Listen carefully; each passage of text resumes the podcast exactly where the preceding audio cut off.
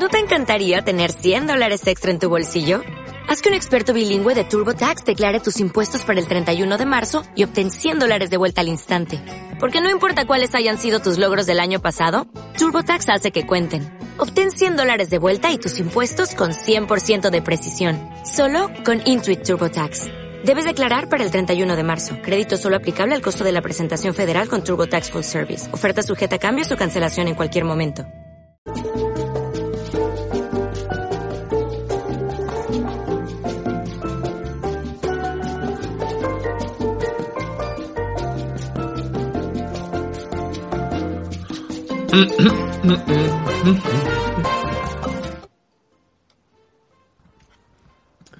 Mira, así suena el audiovisual español ahora mismo. Tan, tan, tan. Tan, tan, tan. Tan, tan, tan, tan, tan, tan, tan, tan. Hey, pangolines, ¿cómo estáis? Esto es Apocalipso. Día 15. Día 15. 15 días haciendo esto. Directo. 15 directos. Los 15 días de confinamiento que llevamos más o menos, ¿no? Ya han dicho que 15 más. Vaya, ¿quién lo iba a decir? Excepto aquí, el primer día. Se dijo que eran dos meses. Llevamos 15, ya han dado 15, vale, y luego un mes. Ya veréis. Antonio Castelo, ¿cómo estás? ¿Cómo estás? Em, ¿Cómo expresarlo? No estoy mal, ¿No? pero no estoy bien. Ah, bien, claro. Eh, y perdóname, porque así es de las cosas más feas que se puede hacer cuando alguien dice, no estoy mal, y la otra persona dice, ¿no? Eso que te acabo de hacer es horrible. ¿No? ¿De verdad? Eh, ¿Tú cómo estás, Miguel? Eh, yo estoy encima de una montaña rusa emocional. Eh, hay días que digo, esto está guay, yo puedo aguantar aquí tres meses, y hay otros días que digo, me tiro de la ventana, no puedo más.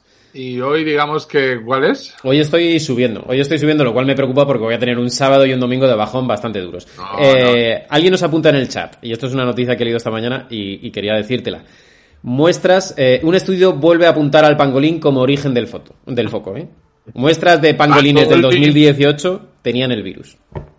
El pangolín, tío. Al final, eh, todo lo que dijimos aquí, el milenarismo va a llegar.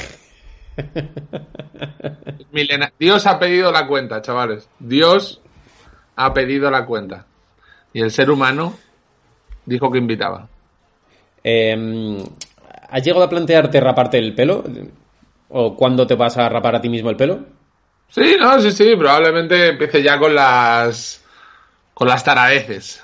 Eh, yo como dije, Britney Spears, hay que seguir a Britney Spears, ahora transformada al marxismo, pues ella se rapó el pelo, hay que raparse el pelo, hay que enfrentarse a los periodistas con un paraguas, todo lo que hizo Britney Spears. Es ahora el nuevo Mesías, Eh, oye, llamamos a nuestro invitado de hoy, el primero. por favor. Es un fundador de Apocalipso, es la persona con la primera con la que hablé de hacer Apocalipso. Salió en nuestro primer programa, no ha vuelto a salir. Y tenemos a Miguel, director y guionista. Hola. Está llamando, está llamando a Miguel, por favor, no, no, no le... A ver. A ver, ¿eh? El mile- ¡Eh! ¿Qué pasa? ¿Qué pasa? ¿Cómo estás? Miguel Larraya, ¿cómo estás? Muy bien. ¿Qué tal va, qué tal va Apocalipso, tío? Miguel, cada día te veo más elegante, ¿eh? Sí, sí, eh, no me bajo de esta burra. Oye, Miguel, dale, dale a la camarita, que está sin vídeo. Estoy sin vídeo. Ah. Hay una camarita Nada. ahí debajo de tu cara. Vamos a ver, hemos traído a Miguel por una cosa muy especial, porque hoy Miguel Larraya estrena un documental en filming, eh, El hombre que diseñó España. De hecho, mientras habláis de él, voy a poner el tráiler sin, sin sonido. Mira, es una historia sobre Cruz Novillo, ¿no, Miguel?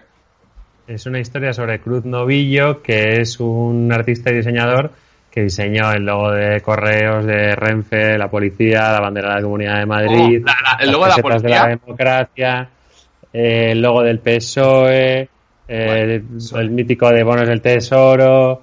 o sea, hizo como toda la imagen institucional de El de España. correos, es verdad. ¿Y sigue vivo? Yo- Eh, sí. Sí. Sigue vivo. Sí, sigue vivo. Sí, sigue vivo. sí, sí. Eh, eh, me flipa eh, que diseñó eh, la bandera de la Comunidad de Madrid. Sí, y de hecho eso es muy guay en el docu de las cosas como más sorprendentes que descubrimos, que lo cuenta Leguina en el documental, que es el que era el presidente de la comunidad, que claro, había que inventarse una bandera, la comunidad de Madrid no existía, Mm. y entonces cuando la hace, la bandera que ahora todos vemos absolutamente normal, eh, la oposición de en ese momento, Alianza Popular, y la prensa como todavía bastante franquista, pese a que ya había democracia, se le echan encima diciendo que son los signos de la República Popular de Madrid, que es Oh. una bandera comunista, que parece de Vietnam. Bueno, claro, son, son estrellas de cinco puntas, ¿no? Bajo- sobre un fondo es. rojo. Sí, sí. Eso es, eso es. Y Leguina, así como con retranca en el documental, pues dice eso, que, que el rojo es el pendón de, de Castilla, o sea, que está la bandera de Castilla y que por eso era rojo. Y, y en realidad, que mucha gente no lo sabe, eh, son las siete estrellas de la Osa Mayor. Ah, Eso, no y eso es idea de, de Cruz Novillo, que hace el diseño con Santiago Amón, que es un, era un crítico de, de arte, padre del periodista Rubén Amón. sí. Y, y sí, es como que, y de hecho, los de Alianza Popular se levantaron del pleno en el momento que se iba a votar y se fueron de la sala. Para que te hagas una idea del pollo. Eh, Miguel Lerraya, eh, me niego a pensar que tienes Perdona, ¿por qué la osa mayor? ¿Por qué, por qué la osa mayor? Ah, por el eh, oso. la osa y el madroño, claro. No creo, pero creo que es, creo que es distinto. Creo que, creo que lo eligieron, o sea, como que él era un símbolo que estaba asociado a Madrid. Tampoco le preguntamos más, pero. Eh, me niego a pensar que tienes un documental en Filming recién es- estrenado que es el hombre, que se llama El hombre que diseñó España y no te vas a poner el Skype con vídeo, Miguel Larraya. Miguel Larraya, Eh, dale la camarita, Sí le he dado. Sí le he dado. Está conectada. No, no, no. Espérate. Igual que me haya pedido un permiso por ahí y no se la he dado Ah, te, todavía. te quito de la llamada y te vuelvo a invitar. Venga, invita otra a- vez. a- ahora no está. ¿Ahora no está? No. No. Venga, pues sí, sí, llámame otra vez. Venga, te, te quito y te vuelvo a llamar. Tío, este documental eh, yo lo he visto y, y me ha flipado, ¿eh? Me ha flipado porque mm, es increíble las cosas que hizo una sola persona y la Hombre, libertad que ahora. tenía. Ahí. Hombre, Miguel, ¿cómo estás? Vale, no, es que tenía la cámara abierta en- para ver el plano y me la dejaba abierta en la otra aplicación, con lo cual no la abren esta. Eh, Eh, oye, eh, cuéntame cómo fue hacer el documental. Bueno, bueno, espérate, espérate, espérate, espérate. Antes, que te hemos hecho un poco de promo. Tú eres la más sabe que yo conozco del coronavirus. Eh, Dame datitos de hoy, Miguel. Que leo más fricadas. Tampoco, últimamente también estoy intentando como no leer lo más apocalíptico, porque... Vamos a ver, tío, momento, porque para hundirte en el hoyo- entras entras y en el rollo dijimos chungo. dos meses. Dijimos dos meses y la cosa va para allí. ¿Tú ahora qué crees? ¿Que vamos a estar dos meses, o sea, contando que los 15 días que llevamos? No, o sea, yo creo que, yo espero, y me, ya sabes que yo me fío bastante de lo que dicen las autoridades y esas cosas. Yo creo que, que no tampoco, que sí es verdad que estamos en el, en el, cogiendo el pico de, de la curva, como dicen, pues no debería ser, o sea, igual dos, tres semanas más, no lo sé. Lo que sí creo es que no va a ser de golpe, o sea, que veo mucha gente como pensando, eh, la fiesta que vamos a hacer cuando salgamos de aquí. O sea, yo creo que esto va a ser suave, o sea, suavecito, suavecito y no os juntéis mucho, no, bueno, ir a trabajar y tal. O sea, que lo que no veo es la vida exactamente igual que antes, de Mira. golpe. Yo te lo cuento en la Resistencia el otro día en una reunión de guionistas. Empezamos a hablar, no, sí, bueno, pues joder, cuando volvamos a hacerlo con público. Y de repente dije, un momento, un momento, un momento. Me acaba de llegar, venir una revelación. Eh, No, hasta el- que dejen meter a 150 personas de público en un sitio, va a pasar mucho es, tiempo. es- o sea, mucho tiempo. O sea, otra cosa es que nos dejen salir a la calle o hacer tal, o, o que empiecen a ser más laxos con las medidas. Pero que se reúnan 150 personas en un teatro, Va a eso va a pasar tiempo. Creo, Sí, no lo sé, no tengo ni idea. Yo, eh, yo hoy estaba leyendo eh, un artículo del MIT Technology Review sobre la vida después del coronavirus y, y da, no, te dices, igual, igual no lo leo, igual no lo leo. ¿Por qué? ¿Qué Pero de decir? hecho, lo he leído, lo he leído en alto y, y mi novia, codirectora, Andrea Gutiérrez Bermejo, codirectora del documental, eh, me ha echado una peta. eh, para allá, para allá. Dámelo, lo necesito. Eh, Vete a leer al MIT a tu puta casa. eh, No, Efectivamente, porque todo es como de a ver cuándo volverá, va a volver a ver cines, a Dámelo, ver dámelo. cuándo va a volver a ver.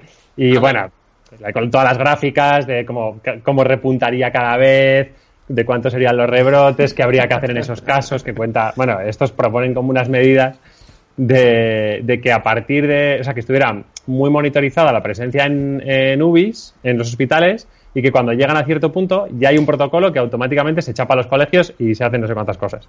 Y dice, bueno, igual es como que tienes que estar súper atento para medir algo que en cuanto ocurra, esto es como, bueno, una de las teorías, ¿eh? no digo que eso vaya a ser así en ningún sitio, pero en el MIT, en este artículo, en el MIT Technology Review, es, piensan como, cómo lo, y eran gen- hablando con gente de cómo podemos gestionar esto después. Eh, luego, yo qué sé, esta semana, por ejemplo, eh, leía también una entrevista con un con un médico que hay en el hospital de, en el Monte Sinaí, de, el de Nueva York. Sí, el de español este, de El español. que siempre sale con la camisa abierta ahí, como... como buen genio. Y, y entonces eh, él decía que es un año, ¿no? Yo creo que él decía como que, él piensa que un año, un año, como digamos, no un año cerrado ni de coña, ni un, pero un año para que haya rulado ya en la sociedad tan abiertamente que digas, bueno, ya la, el porcentaje de, de gente que ha quedado inmunizada hace que todo esto sea ya muy seguro. Yo he estado hablándolo con el doctor Campos, eh, mi padre, justo esta tarde. Me ha dicho, se, el- se supone que cuando la, el 60% de la población está inmunizada, ya no se puede considerar pandemia porque ya el, el, el momento de, de contagio es mucho menor. El, o sea, 60%. Esos son No, no. eh, 25 millones de personas en España que hayan pasado la enfermedad. Ya dices, la madre que me ha parido, pero... Verdad. También, por otro lado, que es, es- hoy leía un artículo. Mira, a mí hay un, hay un periodista al que estoy leyendo mucho, se lo he dicho a Antonio, que yo ya le leía bastante de antes, porque tampoco hay tantos periodistas que hagan ciencia, eh, que es Antonio Villarreal del Confidencial. Y, y claro, el tío de repente, pues es como su fiesta. Eh, o sea, es como, joder, el periodista de ciencia bueno, de repente es como, eh, eh, eh, de repente, como, eh, portada del Confidencial hay artículos suyos. Es el Y E3 de la hobby consolas para él, creo, sí. Claro, eh, él ha estado muy a full durante bastante tiempo con todo una cosa que yo creo que es un buen debate, que es cómo puedes saber cuánta gente hay de verdad infectada, porque lógicamente se cuenta sobre todo o se testa a toda la gente que puedes con los test que tiene un país que va al hospital, que se encuentra mal, pero es lo que dice Miguel, o sea, es interesante saber cuánta gente está, de verdad está infectada para saber cuán de cerca eh, a medio plazo estamos de que ya no se considere pandemia y tal. Y el tío hoy ya ha escrito una cosa diciendo eh, a tomar por culo, no, lo- no no se puede saber. O sea, eh, yo había hecho modelos matemáticos hace un par de semanas de no, debe ser no sé cuántos ahora, debe ser tal. Y tío, ya me ha encantado que ha llegado a un punto que ha dicho, eh, No bueno, mira, lo o sea, esto como contestando a alguien que había hecho otro artículo, y dice, mira, es que ya realmente, y viene a decir, al final, ¿qué más da si lo importante es eh, salvar las vidas y tal? O sea, este debate en el que nos hemos metido un poco teórico, de tratar de saber cuánta gente hay, pues sí, que seguro que es muchísima más gente, porque hay gente que, yo qué sé, en nuestro entorno, pues todo el mundo nos, la- nos ha dicho, yo creo que lo he pasado. Sí. eh, no, te- Sí. no Castelo, considera que lo pasó en diciembre. eh, lo siendo a lo mejor Sí. la primera persona infectada en el occidente, por alguna razón. que Castelo lo pasó cuando escuchó la, la primera maqueta de Zetangana, creo. Creo que ahí lo pasó. Oye, eh, Miguel, yo no me he visto tu documental, pero es que eh, me lo voy a ver este fin de. Pero porque le he estado muy, dando muy fuerte a tu documental, un true crime de estos de Netflix, que no sé si lo has visto, que se llama Tiger King. Ah, ¿no? Bueno, tíos, tíos, tenéis Hola. que verlo, por favor. Es, es una locura. Va de un, de un propietario de un zoo de estos, zoo casero de estos que hay en Estados Unidos. Ah, que en Estados Unidos sí. cualquier fulano se puede comprar un tigre y cobrarte 20 dólares por ir a acariciarlo. Pues este fulano tiene 80 tigres. Y es un redneck eh, gay que siempre va armado.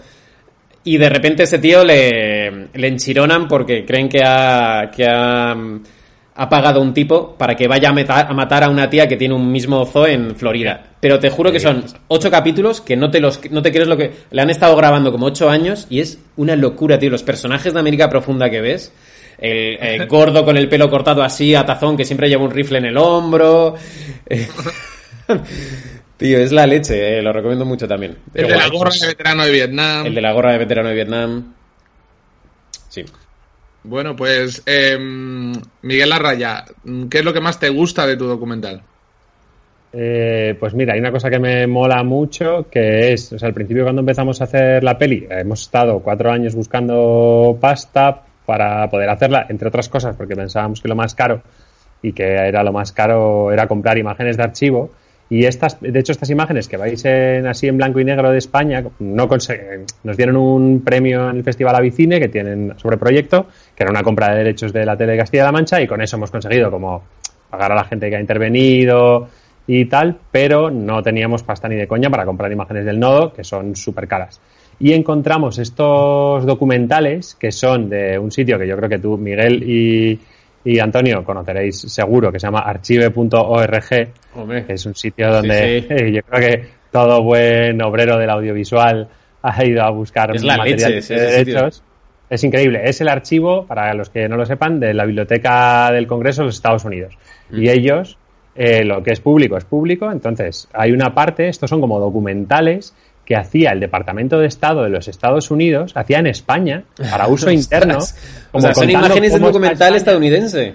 Sí, y, y cómo está España, y además están bastante bien rodadas, con, eh, con una voz en off que muchas veces tiene como humor y que hace comentarios satíricos, y son libres de derechos y están en, ahí, en Archive.org. Entonces, de repente fue como, por una cosa que no tenías pasta para hacerlo, como teóricamente se hubiera hecho, yo creo que el documental de repente es una mirada de los americanos en los años 60 sobre España que mola, que acaba molando mucho más. A mí eso me parece que es muy, que es muy especial de la peli. Eso, y luego nos cedió también Stella Films, eh, eh, Félix Tussell, que es el productor de, de, por ejemplo, de los del túnel y de la última peli sí. de cuerda.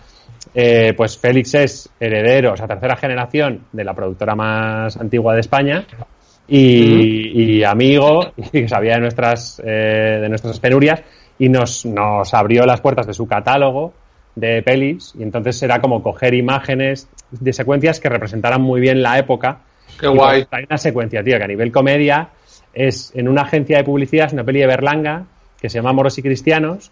que Sí. Es como una familia de Valencia, super old school, que hacen un turrón. Entonces llega a España, la España moderna, hay que hacer publicidad. Y los tíos vienen como a Madrid, a, hay que hacer, hay que hacer publicidad. Y es, claro, de repente es el elenco, o sea, es López Vázquez haciendo de publicista, eh, Sí, Rosa claro. María Sarda. Buenísimo. eh, bueno, no me acuerdo, es que es, es, eh, y entonces termina el plano como abriéndose, aparece el patriarca de la familia, que es Fernando Fernán Gómez, eh, cagándose en la publicidad. y es como de estas joyas que encuentras y que sí, que hubieras dicho, hubieras puesto una cosa del nodo contando que habría una agencia de publicidad, joder, pues tener esa secuencia al final mola mucho más. Oye, Eh, ¿teníais, un, ¿teníais un estreno pensado físico, rollo, un cine, eh, invitar a Peña, Sí, invitar a prensa? Hemos hecho, hemos hecho. Yo fui. o sea, Ah, pensaba... Sí, o sea, la peli, claro, al ser una peli pequeña, hemos hecho como un recorrido un poco inusual. Le- primero se estrenó así, que eso es muy de, de peli eh, de documental. eh, se estrenó en el Festival de Valladolid, o sea, encontramos un festival que tenía como su hueco que nos molaba, en la sección Doc España, documental español. Luego el Ayuntamiento de Madrid organizó una exposición en Matadero de los carteles de cine, porque aparte de todo esto, él se hizo eh, Muy 79 famoso. carteles de cine, El espíritu de la colmena, El sur, La escopeta nacional, o sea, eh, bueno, casi todo el cine de autor de la transición, o sea, casi toda la producción de Elías Querejeta, la hace él. Entonces hicieron una exposición de los carteles y ahí hicimos el primer pase en Madrid, que fue un pase en Matadero, que yo creo que fue donde fue Antonio. Eh, y ya después hemos hecho, un- eh, hicimos un par de festivales más y ha habido un estreno comercial en salas de dos semanas en los cines Renoir de Madrid. Ah, qué guay. Eh, nada, pero hace menos de un mes. O sea, ha sido como lo hemos querido hacer todo muy pegado en esta cosa de, bueno, que quien lo quisiera. Era con coloquio, estábamos nosotros, el hijo de Cruz Novillo, él vino un día, porque bueno, ya tiene una edad, tampoco iba a estar ahí todos los días. Para, para que lo quiera ver en filming, el hombre que diseñó España, la verdad es El hombre que que diseñó España. a mí lo que más me llamó la atención es la libertad y la excelencia de, de ser un creativo, un artista, lo que sea, en, en la época que vivió Cruz Novillo. Yo creo que ahora no existe, no, no sería posible hacer eso. No, Él lo dice mucho, claro, él habla de, de- de- Él dice una cosa que yo creo que todos los que hacemos algo creativo lo, lo firmamos, que es, tío, lo importante es que te hagan un buen encargo. O sea, tú al final, a tu bola, eh, bueno, tienes unos límites y más en una profesión industrial como es el diseño. Pero es que, que- entonces dice, tener un buen encargador, eh, o sea, tener a alguien que... Y él dice que había una clave que es que él hablaba en esa época también, por, lo, por cómo eran las estructuras de las empresas, que él hablaba con el CEO, o sea, que él hablaba con el jefe. Y que entonces el tío le contaba lo que quería y no tenía ese miedo que él ha detectado después en las estructuras intermedias de no fiarte tanto de tu criterio, sino pensar que va a pensar mi jefe de esto que yo estoy aprobando y que eso se acaba volviendo como más conservador. Que cuando hablas con el tío que de verdad manda, pues él, él te puede hablar muy directo, te puede decir lo que quiere, lo que no, si le gusta. si no. Y, y yo creo que eso, lo, vamos, a día de hoy lo entendemos todos. Sí. Miguel Larraya, antes de te quiero una cosa, quiero el dato más catastro- catastrofista, el que... No, no, no, no, no, no, no. Tengo, tengo un dato que os va a romper. Y yo quiero un dato positivo, un dato que no... Mira, hay, hay una. o sea, yo yo no- le mandaba a Miguel una Sí. cosa que, que he visto hoy, que no es. O sea, que luego hay que cogerlo con toda la. sobre China. Eh, bueno, esto es muy gracioso, tío. Lo de, esto de un milagro, esto me parece graciosísimo. Que es un futbolista que se ha despertado, un futbolista del Ajax, como de la cantera, que pero que era así promesa, que se ha despertado después de tres años en coma y se ha despertado ahora. Wow. Tío, ¿cómo se le Es- explica a la, a la peña ahora? Eh, no, eh, pero sí, pero de esta habitación no te vas a mover. Ah, el, tío, el tío tiene que estar como, eh, ¿qué habéis hecho con el mundo desde que me he ido? Pero eh, sois Eh, unos ya, irresponsables. Parece, parece, el tío pensará que está en Inception, un sueño dentro de un sueño. Dirá, pero de joder, ¿eh? ¿quién me saca Y- del tercero? Eh, ¿Y esto Eh, qué eso- es? eh, oye, perdona. Ah, Bueno, esta es la serie. eh, esta, no sé si habéis oído hablar, aquí está en HBO, que se llama Devs, de ciencia ficción ambientada en Silicon Valley, que me está gustando un montón. Yo creo que si, Devs. Si te mola la ciencia ficción, eh, Devs es como un loco, eh, Ah, sí, sí, un Mark sí. Zuckerberg Ya sé cuál es, ya algo sé cuál así, es. Y Sé cuál que es, sé está cuál como es. desarrollando una movida espaciotemporal. sé cuál es, eh, sé cuál es. Me la voy a ver. Es bastante. Eh, perdona, Miguel, una pregunta de coronavirus que te quería hacer. Eh, eh, Miguel Campos, pone el live del coronavirus, el coronavirus live. Vamos a ver. Miguel Larraya, tú que eres un experto en datos de coronavirus, bueno, y periodísticos no. en general. No, Ni soy, experto. soy un soy un, un lector, o sea, soy un lector de periódicos. Sí, soy pobre, no- no el- le pongas el el de- equivalente a un cinéfilo, el equivalente a un cinéfilo frente a un director de cine. O sea, eh, yo no Exacto, soy, vale, ¿no? vale Claro. pues vale, a mí me vale. yo soy un cinéfilo de, de, De los periódicos. ¿Por Bueno, de leer periódicos, tampoco te diría que del dato especialmente, de la prensa. ¿Por, por qué Alemania tiene solo 341 Ah, muertos? joder, pues eso es una cosa sobre la que me está interesando leer, te diré. Y, y no he encontrado a nadie que sepa explicarlo bien. Hoy he leído también Austria, también súper bajas Sí. cifras de Mira, mortalidad. 50. Yo hoy he leído. Hoy he leído que, por ejemplo, Alemania, o sea, es que cada, cada país contabiliza los muertos y los infectados como le sale el coño. Y Alemania, por ejemplo, no, no contabiliza como muerto de coronavirus a alguien que tuviese una enfermedad previa al coronavirus. Que Pues con el yo, he leído just- yo he leído que eso no es verdad. Anda, mira. Eh, que lo que sí que el- o sea Ah. porque era un artículo que partía de oye he oído eso y se iba a un doc- a un epidemiólogo alemán y le preguntaba que el, que el tío le puede mentir o sea que decir está, puede mentir el epidemiólogo esto alemán pero más a mi entorno Mediaset. Vale, Campos, ahora tú tienes que contraatacar, ¿no? Lo que tú dices. no no, no y, o sea, Mira, no tengo eh, pruebas, pero tampoco dudas. Ni dudas. Y el tío o sea este el alemán lo que venía a decir es que, que no o sea que que vas que ellos lo que han hecho es que han testado un montón, que, que, que testaban. Y luego, me parece que es muy importante y, y tiene, vamos, es bastante lógico el número de, de camas UCI por habitante. Y Tienen Alemania el doble tiene- de camas UCI que nosotros. Eso es, eso es. Entonces, yo creo que entre eso y que han- parece que han testado muchísimo, o sea, que ellos han como testado un montón desde muy pronto para como intentar separar como a la gente que estaba infectada y tal, pero pero hablaban eso de que en realidad pues que Austria por ejemplo no tiene tantos medios. El artículo que yo leía era como que decía que Austria no tiene tantos medios y también lo estaba haciendo súper bien o sea que era incluso como más sorprendente que Alemania.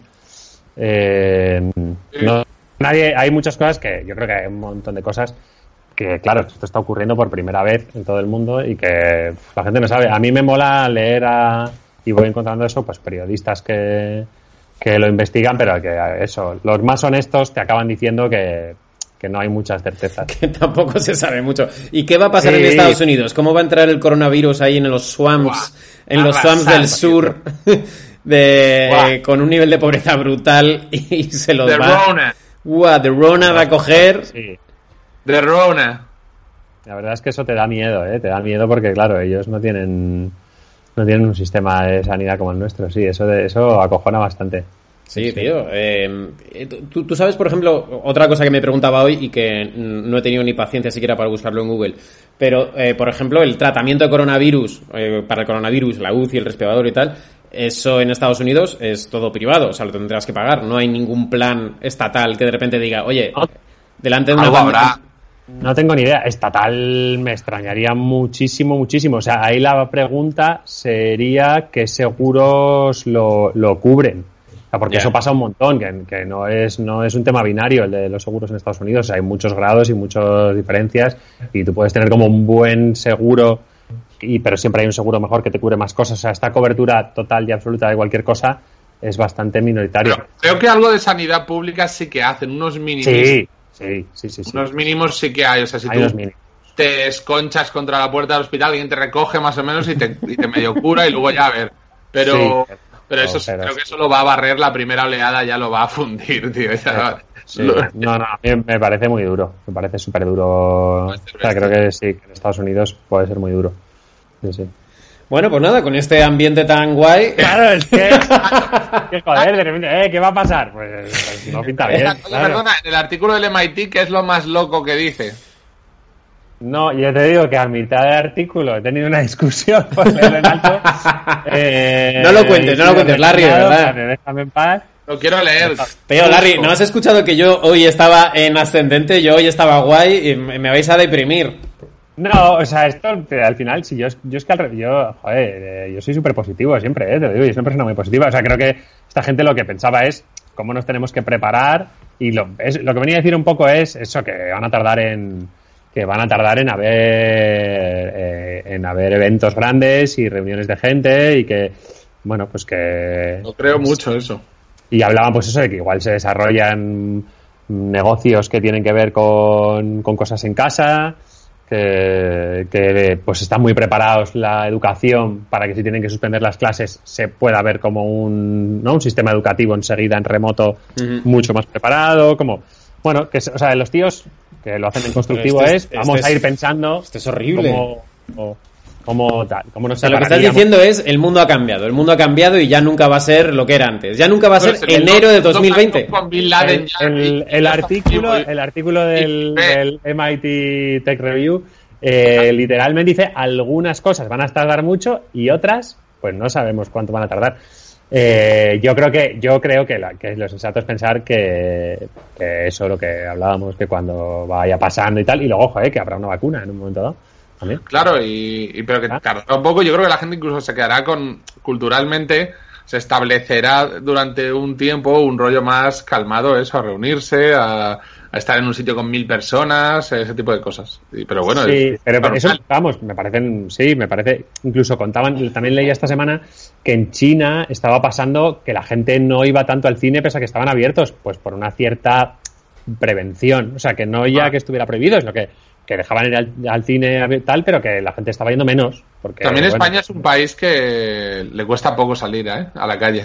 Yo no creo, yo, sinceramente, en ese sentido soy muy positivo. O sea, creo, que creo que nosotros, en el momento que ya nos digan que se puede, porque, y yo lo que creo es que en el momento que nos digan que se puede, será que se puede y que estará bien pensado, eh, lo vamos a hacer y que es una sociedad como que se repone muy rápidamente de, de los miedos y de los y de las traumas y estas cosas. Yo O sea, también lo creo. Entonces yo creo que eso, en ese sentido nos va a ir guay. O sea que Pues Miguel Larraya, eh, mucha suerte. Andrea también, que ha hecho un trabajo increíble. Habéis hecho los dos un trabajo muy guay. Eh, el hombre que diseñó España está en filming. Yo lo he visto y, y me entretuvo un montón, que, que es lo que más me importa. Que todo el mundo entre en filming, y que llegabas, llegabas cansado, de Totalmente, curro, tío. tarde. Vale, lo vi, me lo semana. interesó un montón. De hecho, busqué cosas sobre Cruz Novillo y sobre eh, sus ideas, lo de mm, el diseño de las tarjetas y eso. Bus- mirad el documental y buscadlo. Bueno, es Eh, que luego el tío eso es, es un artista de la hostia. O sea, aparte de toda la parte del diseño,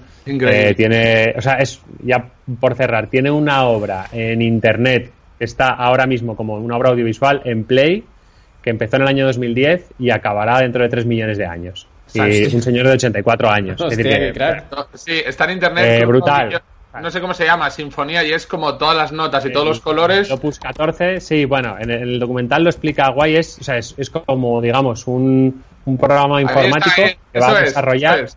Mira, es. dale a play, dale a play. Y te unes a... Esta es la transmisión que lleva desde Esto es, 2010. esto es en directo. Esto es en directo desde 2010. Entonces, es la escala dodecafónica, van a sonar todas las posibles, cada nota es un color y van a sonar todas las posibles combinaciones de números y de, o sea, de colores de notas. Todas las posibles. Entonces va a sonar un fragmento de cualquier canción que haya existido o que vaya a existir. Claro, todas las combinaciones posibles. Eh, sí, y esto es como la hizo con 70 y En algún años. momento sonarán los acordes de lo que pasó, pasó. Efectivamente. O Eh, no, mejor. sí. eh, eh, Color Esperanza, que es la canción de la canción que todos tenemos que recordar. La canción Fortnite, sí. Eh, Miguel Larraya, el milenarismo va a llegar. Hasta luego, amigo. Eh, venga, hasta Chao, luego. Miguel, cuídate. Vale, vamos a llamar hoy a dos cómicos también, eh, a. Urco y a Galder. Y yo, y, y yo te lo digo, digo, a- mira, pa- paso a mi modo Steel. No, no, no, no pasas a tu modo steel. Además es que me dejas a mí aquí solo, que parezco imbécil. Voy a por un Magnum Mini. Tío, ¿cuántos, cuántos Magnum Minis? Eh, No me caben en el congelador. No me caben en el congelador. Eh, Urco, Urco. Vázquez. Hello there. Ayer abrí el Eh, congelador y se me cayeron 10 Magnum Mini encima. Pero ¿Qué ¡Urco! pantalla más es esta? Pero bueno, Urco, en tu, en tu versión más eh, country, ¿no? Eh, que, que- que- El, el, el ubaguaqueño. Hay que probar, hay que ir con los límites. ¿Qué pasa? ¿Qué pasa, fulanos? Galder, quítate la tirita que estás en casa, imbécil. Me la voy a quitar, tío. Mira, me voy a quitar. Saluda a tu Me queda genial, ¿eh? Me Yo queda de quiero, yo quiero hablar con tu novia y que decirle lo que dices de ella por ahí. Bueno, si ya sabe todo lo que digo, es que vamos, si está más, es más protagonista en nuestro podcast que yo. Qué pena. Eh, Galder y Urco, ¿cómo estáis? ¿Cómo estáis? Emocionalmente. Muy bien, muy bien, yo estoy mejor que nunca. ¿Qué pasa, Laura? ¿Qué ha dicho?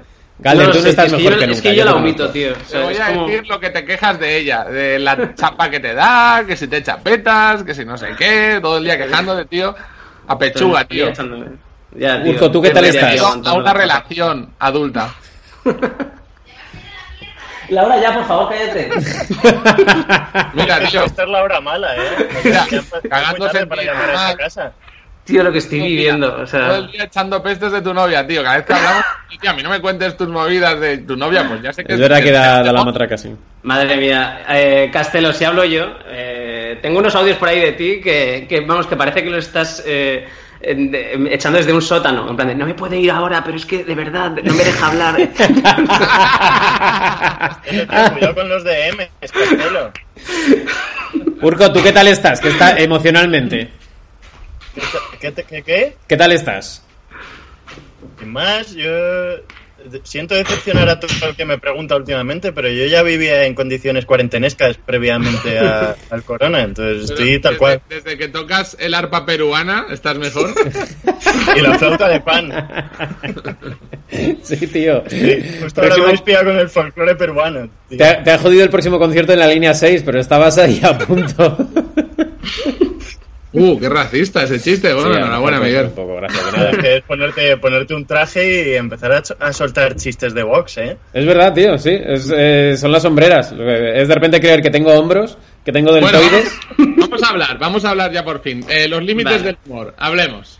No, no, paso. Los límites. Los Para- pi- bueno, para, para mí no hay límites. Una cosa, Os- porque yo no veo regañado. Castelo, soy solo yo. No, Castelo ha tapado su, su cámara porque se está gingando un Magnum Mini como un cerdo. Ah. Y no puede comer. Castelo es de esas personas que es incapaz de comer abocados pequeños, sino que si tiene comida al alcance, le cuesta muchísimo no llenarse los carrillos como un hámster en invierno. Madre Castelo le está haciendo un regalo a nuestra imaginación ahora. ¿Cómo soy? Pues límites del humor, tío. Pues, eh, a podemos no- hablar de eso. A nosotros nos han, hablar- rega- nos han regañado ya, ¿eh? Es que en ¿Dónde? vuestro podcast eh, eh, os, ha- os han puesto algunos mensajitos, ¿eh? Pero vosotros hicisteis comentarios mucho más graves y chistes sobre el Palacio de, de Hielo que, De hielo. que me Sí, y vosotros gracia. más. Sí, la verdad es que el chiste de Iggy del Palacio de Hielo es divertidísimo. sí. Pero a nosotros sí que se nos metió uno a decir que, bueno, tenía como siete comentarios, nos dejó que, que éramos unos desgraciados y tal. Y una cosa que, que a mí me, me llamó mucho la atención que es que nos dijo que ya hay más muertos que en Atocha. Sí, es verdad. Que no Claro, podemos bromear con eso. Es que como Pero medida de unidad está muy bien. Hombre, es El que- primer día ya había más muertos que en Atocha, ¿no? O sea, Claro, claro, fue claro. una, masacre, ha sido esto. Pero, pero esto es Pero una ¿a qué se conversación que esto es una conversación que yo tuve con Ponce cuando el coronavirus era una cosa china y nosotros lo metíamos en monólogo varias veces porque salían noticias tal. De repente dijimos, tío, acá han muerto 3.500 personas y sí que es cierto que están lejísimos, pero son 3.500 personas y nadie se está planteando en ningún momento, oye, a lo mejor no deberíamos hacer chistes de esto.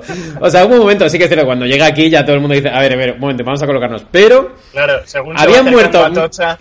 miles de personas y todo el mundo estaba eh, descojonándose y partiéndose la polla con el coronavirus. Sí, Bueno, sí. incluso cuando estaba en Italia. O sea, cuando estaba en Italia, todo el mundo aquí en España ver, como diciendo. incluso "Mira, cuando estaba en España, ¿eh? Yo Sí, Incluso he- cuando ahora mismo, ¿no? Bueno, hoy ha habido máximo de, ha habido máximo de muertos en, en España. Cuando dices medio sonriendo, macho. ¿De qué coño? No, no, no, pero no, no, no lo digo sonriendo, pero es que ayer justo comentabais, no, eh, ha Perdona, habido- ¿qué es eso que tienes ahí al fondo? Ese aparato que hay ahí pegado a la pared. El- eso, Eso Eso es es tenerlo mi- en las mi mayor autoridades inversión en la sanitarias. oficina. Eso, eso Eso puede ser un reconvertido en un respirador fácilmente. Vale, un sí, se puede reconvertir. Mira, si, si pillo las piezas adecuadas por AliExpress como el gobierno, lo reconvierto en un en respirador aquí para mi abuela. Es cierto que Galder ya ha sacado el dato que sí, que ayer dijimos, oye, las- los muertos han bajado, qué guay, a lo mejor esto es una tendencia. Y de repente la realidad aplastante ha venido y nos ha golpeado en la puta cara. Pero sí, sí. Hoy, gracias, ¿hoy qué ha sido? ¿Qué Hoy ha sido qué máximo de muertos eh, diarios. Sea, que la- de- lo, de, lo de que ah, datos indicaban que estamos en el pico, eh, no, ¿no? Sí, el- el- no. No, la verdad es que no. No. La no. no. Pero he visto que habéis comentado con Larry que, que, claro, la idea de que alguien se junte 100, 150 personas, 100 Sí. personas en, en un show, igual queda un año para eso. Pero es una sí. muy buena noticia para los Open Mix de Madrid, ¿no? Sí, porque ninguno, ninguno ha rendido nunca más de 30, así que... Igual podemos mantener eh, la línea, la curva de 100 Open Mix a la semana de 10 Es, o sea, es, de público. es mala noticia una. para Robert Bodegas, para Eva Soriano, para esa gente es mala noticia, pero para los Open Mix, vamos, está- Joder, tío, pues eh, más cercanos a la distopía de los Open Mix, ¿no? En, en un futuro apocalíptico donde solo sobreviven los Open Mix. eh, Claro, a, a mí lo que me gusta del apocalipsis es que todo el mundo empieza a ver cómo es vivir como vivíamos los pobres antes. sí. Eh, venga. Oye, por cierto, hay un sitio, todavía queda un sitio para actuar en Europa. Bielorrusia. ¿En serio? En Bielorrusia ¿en serio? todavía no han cerrado Seguro que cines. A hacerse un bolo ahí ahora. Seguro. Y una paja también. Eh, De hecho, es que el- se ve que el presidente de Bielorrusia es solo gripista, que, que, dice- que sigue manteniendo que esto es eh, un poco más que una gripe y que no pasa nada. hombre, Bolsonaro, Bolsonaro también. Sí, bueno, claro, Bolsonaro, claro, por lo que le toca, ¿sabes? Calder, tú eres un experto en Corea. ¿Tienes amigos que han tenido The Rona? Eh, no, no he tenido ninguno, ninguno me lo ha dicho. De hecho, tenía un profesor americano que estaba ahí. Sí que me comentaba eh, que allí en la Peña, como tuvieron el SARS hace, hace ya años, como que están mucho más preparados para ese tipo de epidemias. Entonces, que la gente ya directamente practica el distanciamiento social. O sea, no hace falta que se lo diga el gobierno. O sea, ellos con ver las noticias, como aquí los chinos en Usera, que cerraron los comercios tres días antes. Sí. Pues ellos igual. O sea, cuando el gobierno llega con las medidas, la gente ya está en su casa. Y- No hace falta que les digan que no salgan. ¿Te vas a Pero- volver a hacer el alisado coreano? Pues, eh, hombre, me gustaría mantener mi relación unos meses más, por lo menos lo que dure el, conf- el confinamiento. No sé si la gente, si la gente con un poco, un poco de maña en Google puedes encontrar fotos de Galder con el alisado coreano mientras estaba en Corea. Y, ¿Estás de coña? y son loco, dantescas. Son Por como- intentar integrarse. ¿Por qué lo hiciste, tío? ¿Por qué hiciste eso? No, eh, de hecho, es que claro, la, eh, la gente piensa que me lo hice en Corea, pero en realidad me hice el primero en Bilbao, justo antes de pillar el vuelo, porque me apetecía, me apetecía integrarme Tío. ya desde antes de ir ahí. Para, para que lo peor que pudiese pasar pasase al principio. Pero Galder, ¿tú eres de Bilbao? Galder intentando entrar en, en- en el grupo de K-pop antes de llegar a Corea. Lo peor fue el rechazo social que vivía allí. O sea, cuando me hice el alisado de perfecto. Bilbao, tío. No sabía que eras de Bilbao, tío. No sé nada de ti. Es que curramos juntos y no sé ni quién eres, tío. Claro, tío, pues nací en Bilbao y luego ya me mudé a, a Torrevieja, trabajé en Almoradí. Yo, yo he vivido España, la he vivido, la he sentido, vamos, de, de punta a punta. ¿Te, sentiste rechazado en Corea? Este, este dato me interesa. No, porque claro, porque me hice el alisado y entonces yo tenía alumnos que daban clases de inglés allí y tal, y los alumnos me decían, guau, tío, te queda fatal. y yo les decía, pero soy como vosotros. Y decían, no, tío, queda muy raro con tu cara. no paraban de decirme eso y, y me sentí bastante mal. ¿Que ¿Cómo se dice eso en coreano? Eh, pues yo sé cómo se decía guapo, que era Chalsen Yoso, y a mí eso no me lo decían nunca. O sea, no sé cuál era el contrario. No, Pero no tenías aprenderlo. un aire occidental, exótico, que atrajese en, en Corea. Sí, pero lo perdí con el. O sea, yo, teni- yo tuve dos alisados. Uno que me dejó el pelo medio ondulado, luego se me volvió a rizar y luego ya me hice el total, horror. que eso fue unos meses. Y eso ya fue. Eso, lo- eso me, me mató. Me mató todas las relaciones. Uf, eh, tengo una- un dato para Urco que le va a volar la cabeza. Oh, no. ¿Lo quieres? Me, me vuela la cabeza ya tres veces al día. Pero, Eh, vale. Estás hablándole al micro mal. O sea, tu micro, ¿vale? Mm. El de, el de. Urco. Mm. No, necesitas, si usas el circulito, no necesitas la esponja. Y, es un- Anda. y luego es un micro de cardioide y no se habla por donde le estás hablando, se le habla por delante donde tiene el logo. El logo, sí. Ah, O mira, yo lo sea, tenía. que hay que repetir todo. Hay que... re- No, no, no, no, no, no, no, se oye todo, pero se habla por ahí. Y Entonces, puedes quitarle la Bueno, esponja. chicos, pues Ostras, tío. otra vez. Ha cambiado el audio una barbaridad, tío. Es verdad que se te oía con bastante eco. Yo, Que no, que no, Urco, que no se le habla en la punta, que se le habla de cara. en Ah, estos está tiempos bien. que corren, Ahí. Ah, mucho mejor. Y yo diciéndote todo el rato en el podcast que te lo pusieras más cerca. Que tío. le quites la esponja al micro. que no, quites- que en estos tiempos que corren eh, toda precaución es poca. Doble protección, eso me parece muy bien. Doble Oye, protección Urco, ¿tú le desinfectas las patas a tu perro cuando vuelves de pasearlo? con la boca. Quítale la esponja que suena matado. el. Oye, tu perro, tu perro entiende algo de lo que está pasando. Tu perro no está como, ¿por qué, por qué, por qué te estás comportando así? Porque mi gato me mira, yo, yo noto que mi gato me mira, ahora ya me empieza a mirar como un recelo, como, ¿no tienes que estar en ningún lado? ¿Cuándo te vas? ¿No tienes que ¿Cuándo hacer? te vas?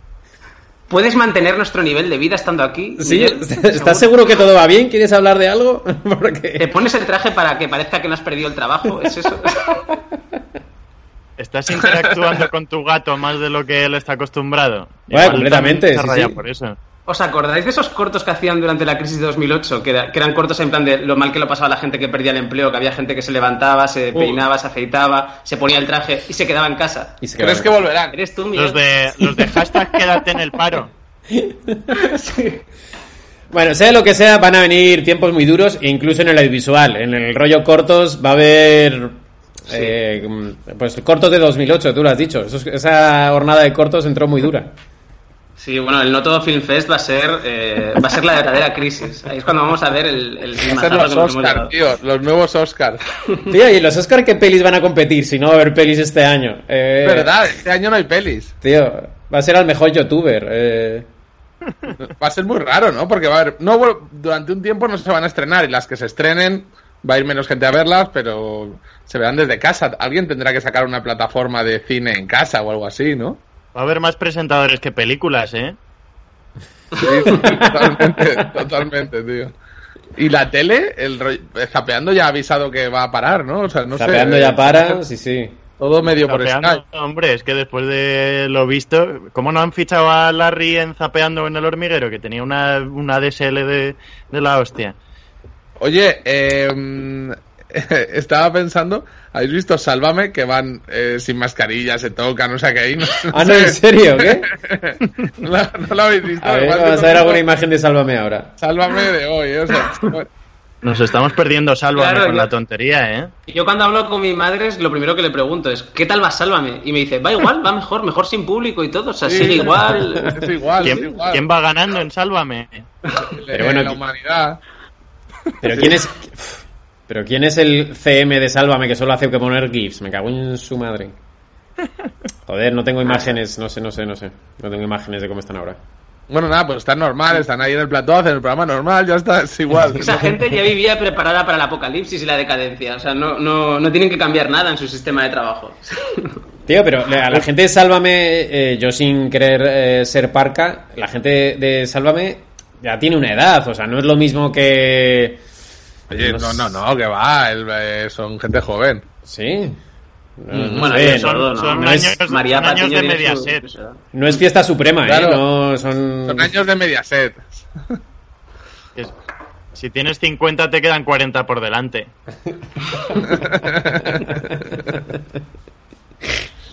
La, la verdad es que me- es súper curioso cómo reaccionan los diferentes programas a, a, la- a esta movida. O sea, unos en plan de, no, a casa o desde casa, o no, o sí, es que es súper complejo, la verdad. Sí, sí, no.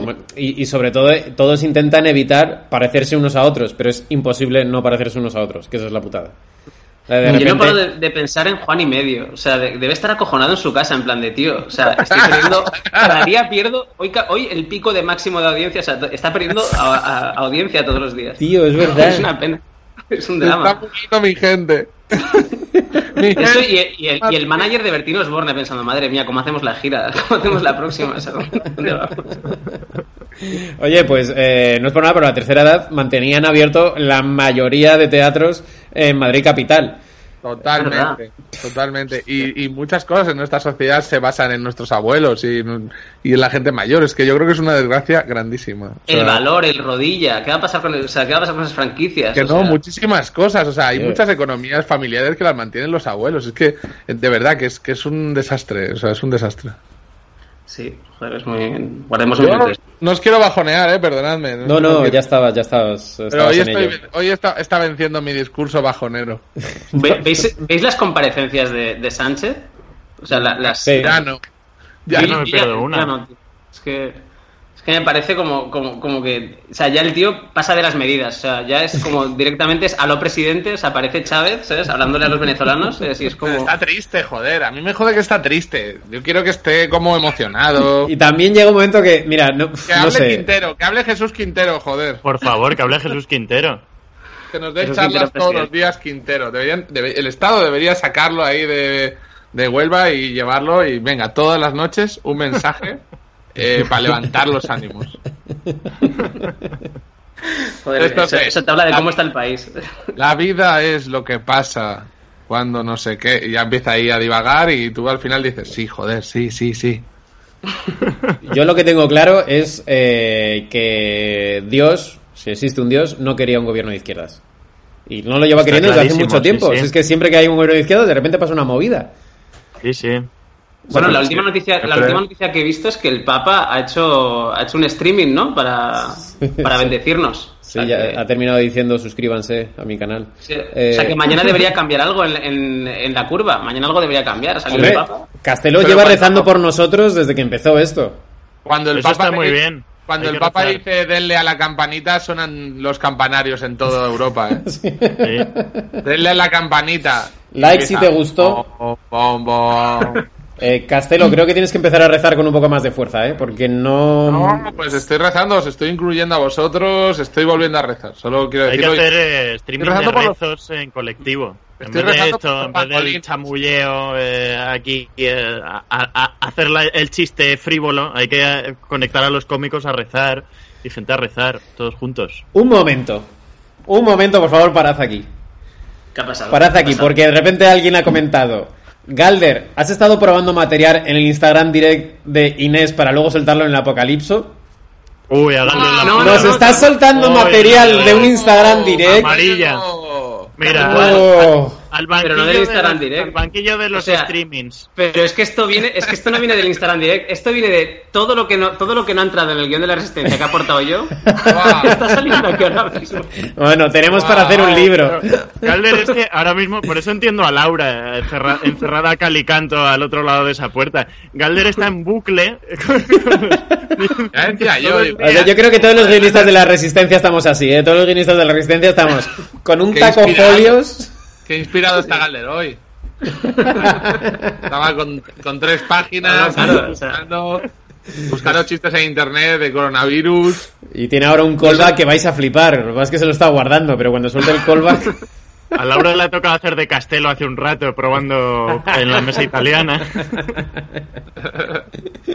Tengo, tengo un material de Laura, tío. O sea, de verdad, tú no sabes lo que es eh, vivir con, con Laura. Es que no, no, os- no os lo imagináis, tío. Dale, dale, por favor, cuéntanos algo de Laura. va. No, no, Yo tío, favor. preguntaría a ella primero, la verdad.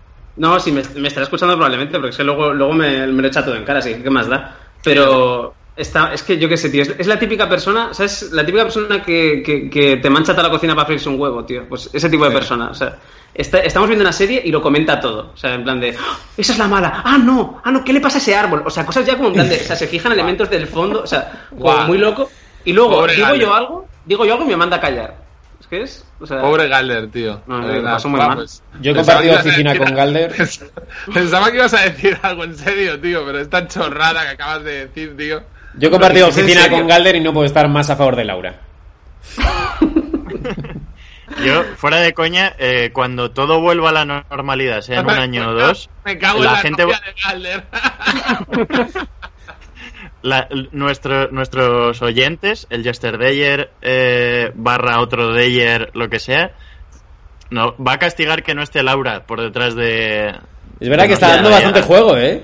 Totalmente. Joder, hoy, hoy han colgado, o sea, me está dando miedo, pero hoy han colgado, hoy un tío o sea, se preguntó en el anterior capítulo si teníamos el Instagram de Laura y no sé cómo, hoy lo ha encontrado y lo ha puesto en los comentarios, en plan de, eh, a Laura creo que le han subido 3.000 seguidores.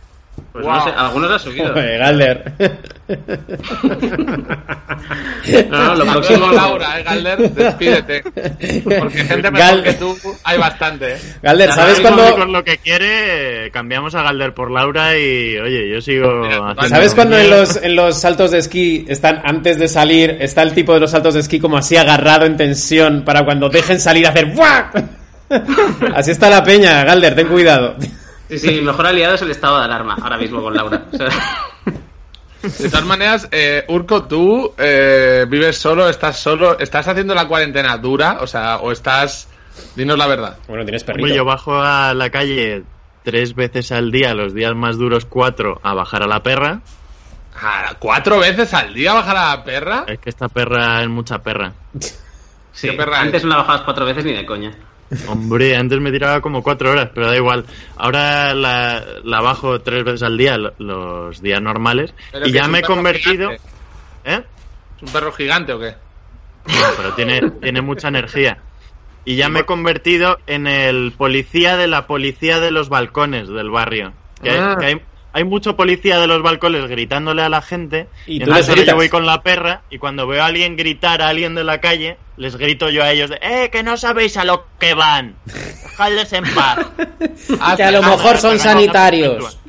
¿Qué es, ¿Qué Claro. es lo más grave que has visto de policía del balcón, de alguien que de verdad se ponga un poco, eh, qué pasa?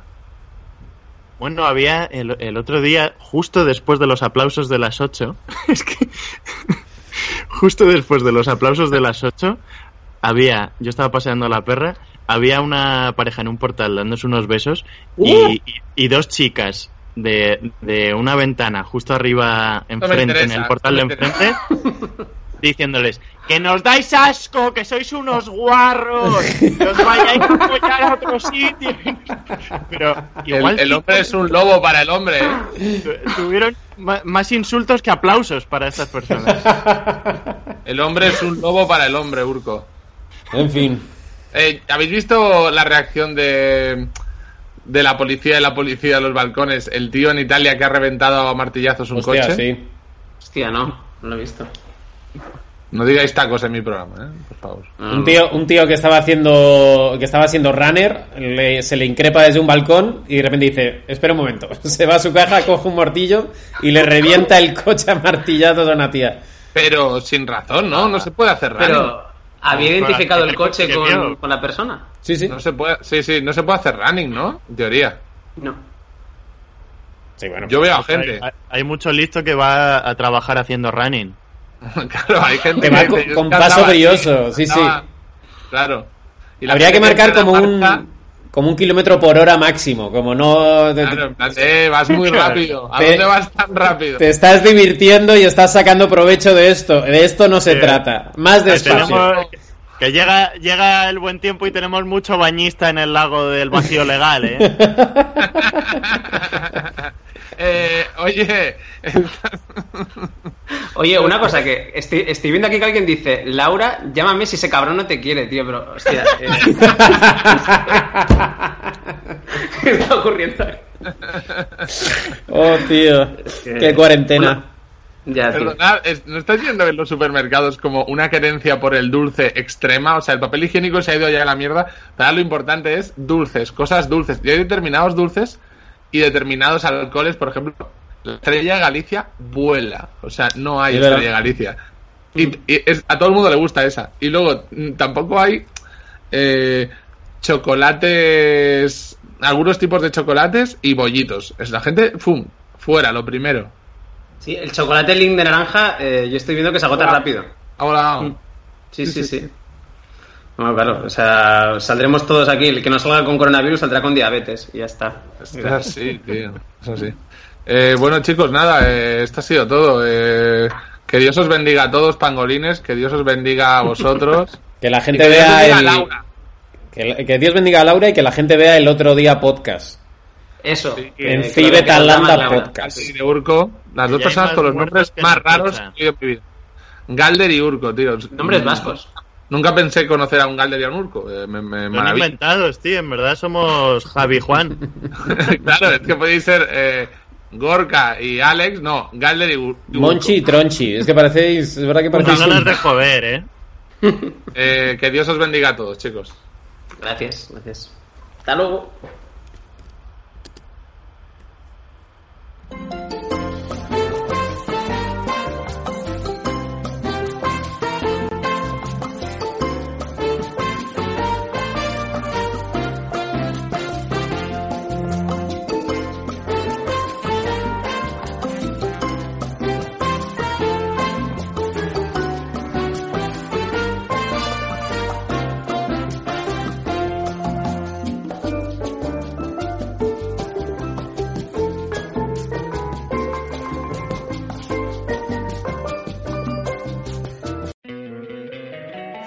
Encantaría tener 100 dólares extra en tu bolsillo? Haz que un experto bilingüe de TurboTax declare tus impuestos para el 31 de marzo y obtén 100 dólares de vuelta al instante. Porque no importa cuáles hayan sido tus logros del año pasado, TurboTax hace que cuenten. Obtén 100 dólares de vuelta y tus impuestos con 100% de precisión. Solo con Intuit TurboTax. Debes declarar para el 31 de marzo. Crédito solo aplicable al costo de la presentación federal con TurboTax Full Service. Oferta sujeta a cambios o cancelación en cualquier momento.